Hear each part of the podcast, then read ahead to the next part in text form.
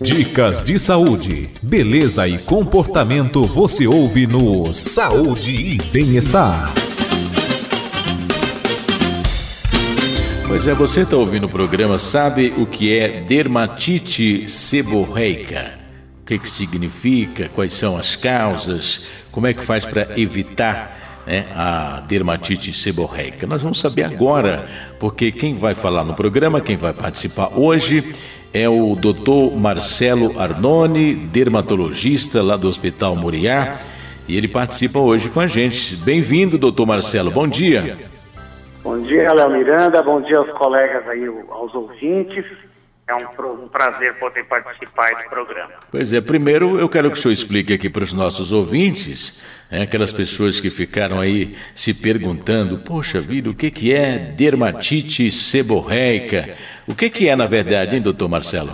É, a dermatite seborreica é uma, uma inflamação do, do couro cabeludo e a manifestação principal dela é a descamação. Sim. Muita gente não conhece ela pelo nome técnico, nome científico, dermatite seborreica, mas conhece por caspa. Ah, né? entendi. Então a caspa é a, a, forma mais comum que existe da dermatite seborreica. Uhum. E ela é bem frequente, né? não tem assim um dado preciso, Sim. mas grande parte da população tem caspa. Uns vão ter mais intenso, outros menos intenso. Geralmente a pessoa queixa de oleosidade no couro cabeludo associado à descamação, casquinhas no couro cabeludo. Né? Entendi. E aí as pessoas, é, é, algo que às vezes incomoda muito as pessoas, né? Exatamente. E a gente percebe também que você tem diferentes graus, né? Você tem uma forma bem leve, que às vezes é uma descamação que você só observa se você atritar a mão no couro cabeludo, balançar o cabelo tal. Sim. Outras pessoas já têm uma descamação bem intensa e algumas pessoas têm junto sinais de inflamação, que a gente chama, que é a vermelhidão, às vezes coça. O mais comum é comprometer só o couro cabeludo, mas pode até aparecer no rosto, na região da barba, na região da sobrancelha. Entendi. Agora, e quem é que está mais propenso a ter a, a dermatite seborreica, doutor? É, a gente vê assim ocorrer dois picos, né? Pode dar no nenezinho, bebezinho pode ter isso. Sim. É uma das doenças de pele que aparecem nos bebês.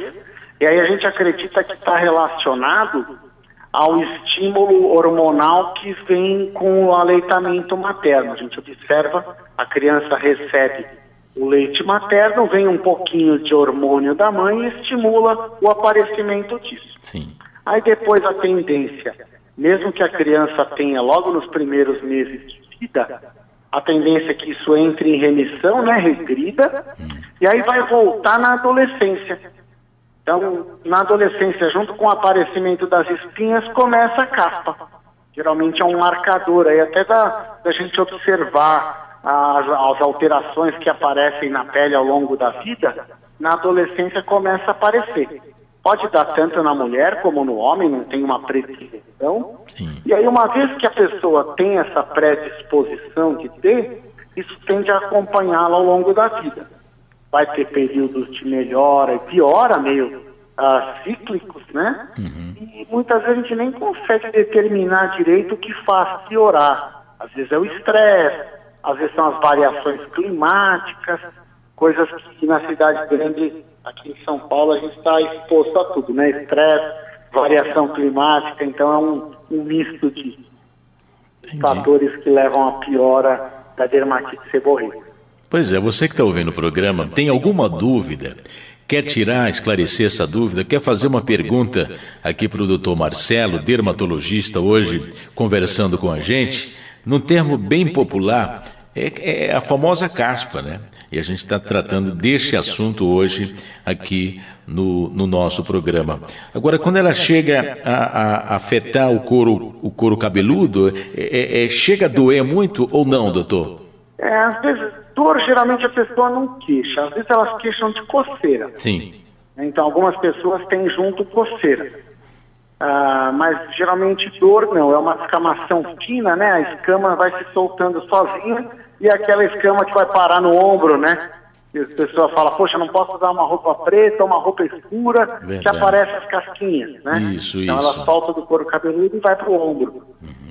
Mas e... geralmente quem tem se sente incomodado mais por isso, pelo aspecto. Entendi. Geralmente não tem muito sintoma. Pode ter um pouco de coceira ou pode ser assintomático, só incomodar pela falta de soltar casquinhas. Quando apresenta essa coceira, chega a ser contagiosa ou não, doutor? Não, não, isso é importante, né? Porque existe uma tendência na população eh, em geral, assim, de achar que tudo que é, descama ou que ah, que a pessoa, se a, se a, outra pessoa tiver contato, ela vai pegar. A gente sabe que não. Ela é uma doença inflamatória, né? Então é uma inflamação. Não tem uma, não é uma infecção. Você não vai pegar de outra pessoa nem vai passar para outra pessoa. Entendi. Agora, é, doutor Marcelo, tem uma pergunta aqui, o pessoal já está enviando aqui pergunta através do nosso WhatsApp. Vamos, vamos ouvir, vamos saber qual é a dúvida desse ouvinte. Bom dia. Alô, querido amigo Léo Miranda, bom dia, doutor Marcelo.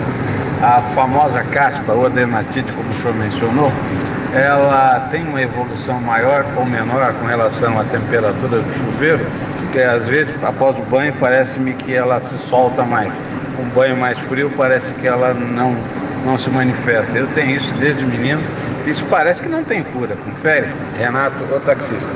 Pois não, serve até para o doutor já em, em, em, emendar aqui a questão da, do tratamento. Pois não, doutor? Isso, é Renato, né, o nome do nosso ouvinte? Isso, Renato. Tá. Então é o seguinte, ele, ele, ele, menciona que ele tem desde jovem, né, então isso mostra que a doença é crônica mesmo, vai ter períodos de melhora e piora, e algumas coisas faz, é, fazem com que a, com que a, a dermatite seborreica, a caspa, piore, né? Então, banho quente nunca é de recomendação do dermatologista. Lógico, a gente não vai querer que no frio a pessoa tome banho gelado, mas ela tem que tomar a temperatura mais para morna do que para quente. E, em geral, banhos rápidos.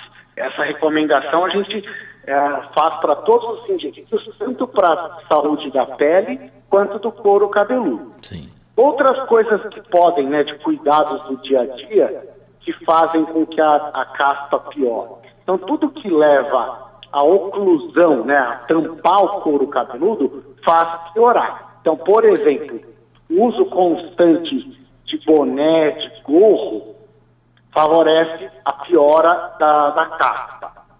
A, a outra coisa que é benéfica é que a, a luz solar entre no couro cabeludo. Então, por exemplo, no homem, se ele cortar o cabelo baixinho, você conseguir fazer com que o sol penetre pelo, pelo cabelo e chegue no couro cabeludo, Sim. isso tende a ajudar, faz com que, com que o quadro melhore. Mas sempre vai poder ocorrer depois períodos de piora. Geralmente a gente trata a dermatite seborreica com shampoo, né? Então são os famosos shampoos anti-caspa. Sim. Existem os comerciais que vendem supermercado, por exemplo, e existe os de linha de prescrição, que nós dermatologistas prescrevemos. A gente sempre fala para o paciente tentar começar com esses comerciais, porque eles são mais baratos e eles tendem a não ressecar tanto o cabelo. Certo. Esses que nós, médicos dermatologistas, indicamos, que são mais potentes, eles controlam melhor o quadro, mas eles também ressecam mais o cabelo. Às vezes a pessoa se sente um pouquinho desconfortável e ela fala, poxa, melhorou a descamação, mas agora o cabelo está seco, está difícil de pentear, por exemplo. Né? Uhum. Tem a, a nossa ouvinte Juliana de Poá. Agora há pouco o senhor falou aqui da questão do bebê, que às vezes tem, e, e depois é, é, ela voltaria mais na, na, na adolescência. A, a Juliana pergunta se crianças podem ter também dermatite, doutor. É, na verdade, assim, Existem outras formas de dermatite, né? Dermatite é um termo genérico hum. Significa inflamação da pele. Sim. Então existe uma outra que se chama dermatite atópica, que é um quadro alérgico associado à asma, à rinite. Essa é uma forma. Agora a dermatite seborreica, geralmente ela é, quando acontece, acontece logo nos primeiros meses de vida, aí ela sai de cenário e só volta depois na adolescência.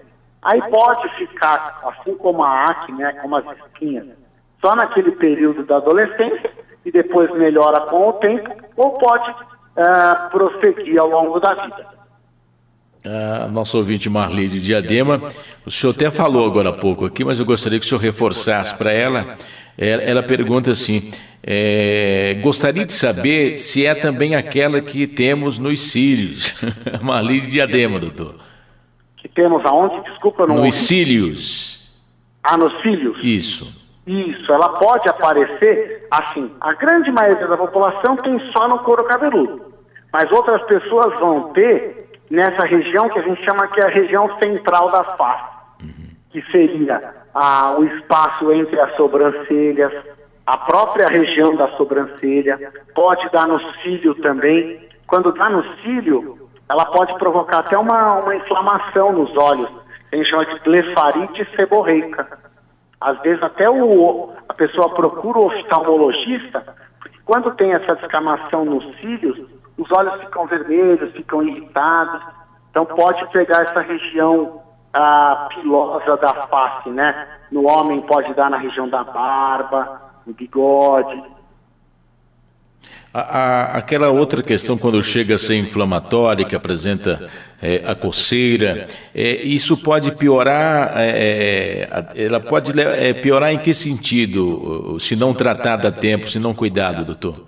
É, na verdade, assim, é, ela é uma coisa crônica, né? Então, essas doenças crônicas, a gente tem que, a gente, em medicina, algumas doenças a gente consegue curar e outras a gente consegue controlar. Então, ela entra no grupo dessas que nós conseguimos controlar.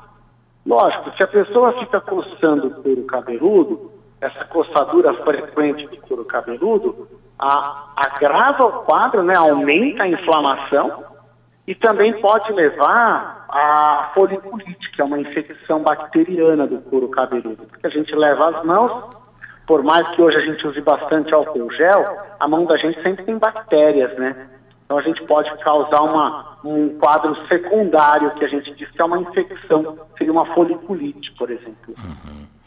Tá certo, doutor Marcelo. Quero agradecer muito sua participação conosco aqui no programa é, e gostaria que o senhor finalizasse dando algumas dicas né, para as pessoas, que a gente sabe que é, o que, que, pode ser feito para prevenir, né? O senhor já deu algumas dicas aqui, mas eu gostaria que o senhor reforçasse mais e eu, de antemão, já agradeço a sua participação também aqui. Eu que agradeço a oportunidade. Eu acho que... Doutor Marcelo? Ah, tudo que a gente conseguir estimular para que o couro cabeludo não fique ocluído, fique ventilado, vai levar à melhora do quadro. E uma outra coisa importante é, é que se a pessoa tem uma oleosidade excessiva e um quadro de caspa, ela tem que lavar a cabeça com uma frequência maior. Então, quem tem caspa, o ideal seria lavar diário. Não dá para lavar duas, três vezes por semana porque senão cada vez o quadro vai ficando mais forte, né?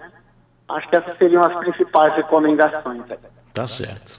Muito obrigado, um abraço para a sua equipe aí, doutor Eu te agradeço. Um abraço, Léo Miranda, a produção e todos os ouvintes. Um abraço a todos. Obrigado. Hoje participou do programa o doutor Marcelo Arnone, dermatologista do Hospital Moriá, e aqui falamos sobre dermatite seborreica, a famosa caspa no Saúde e Bem-Estar. Saúde e Bem-Estar, no Manhã Record.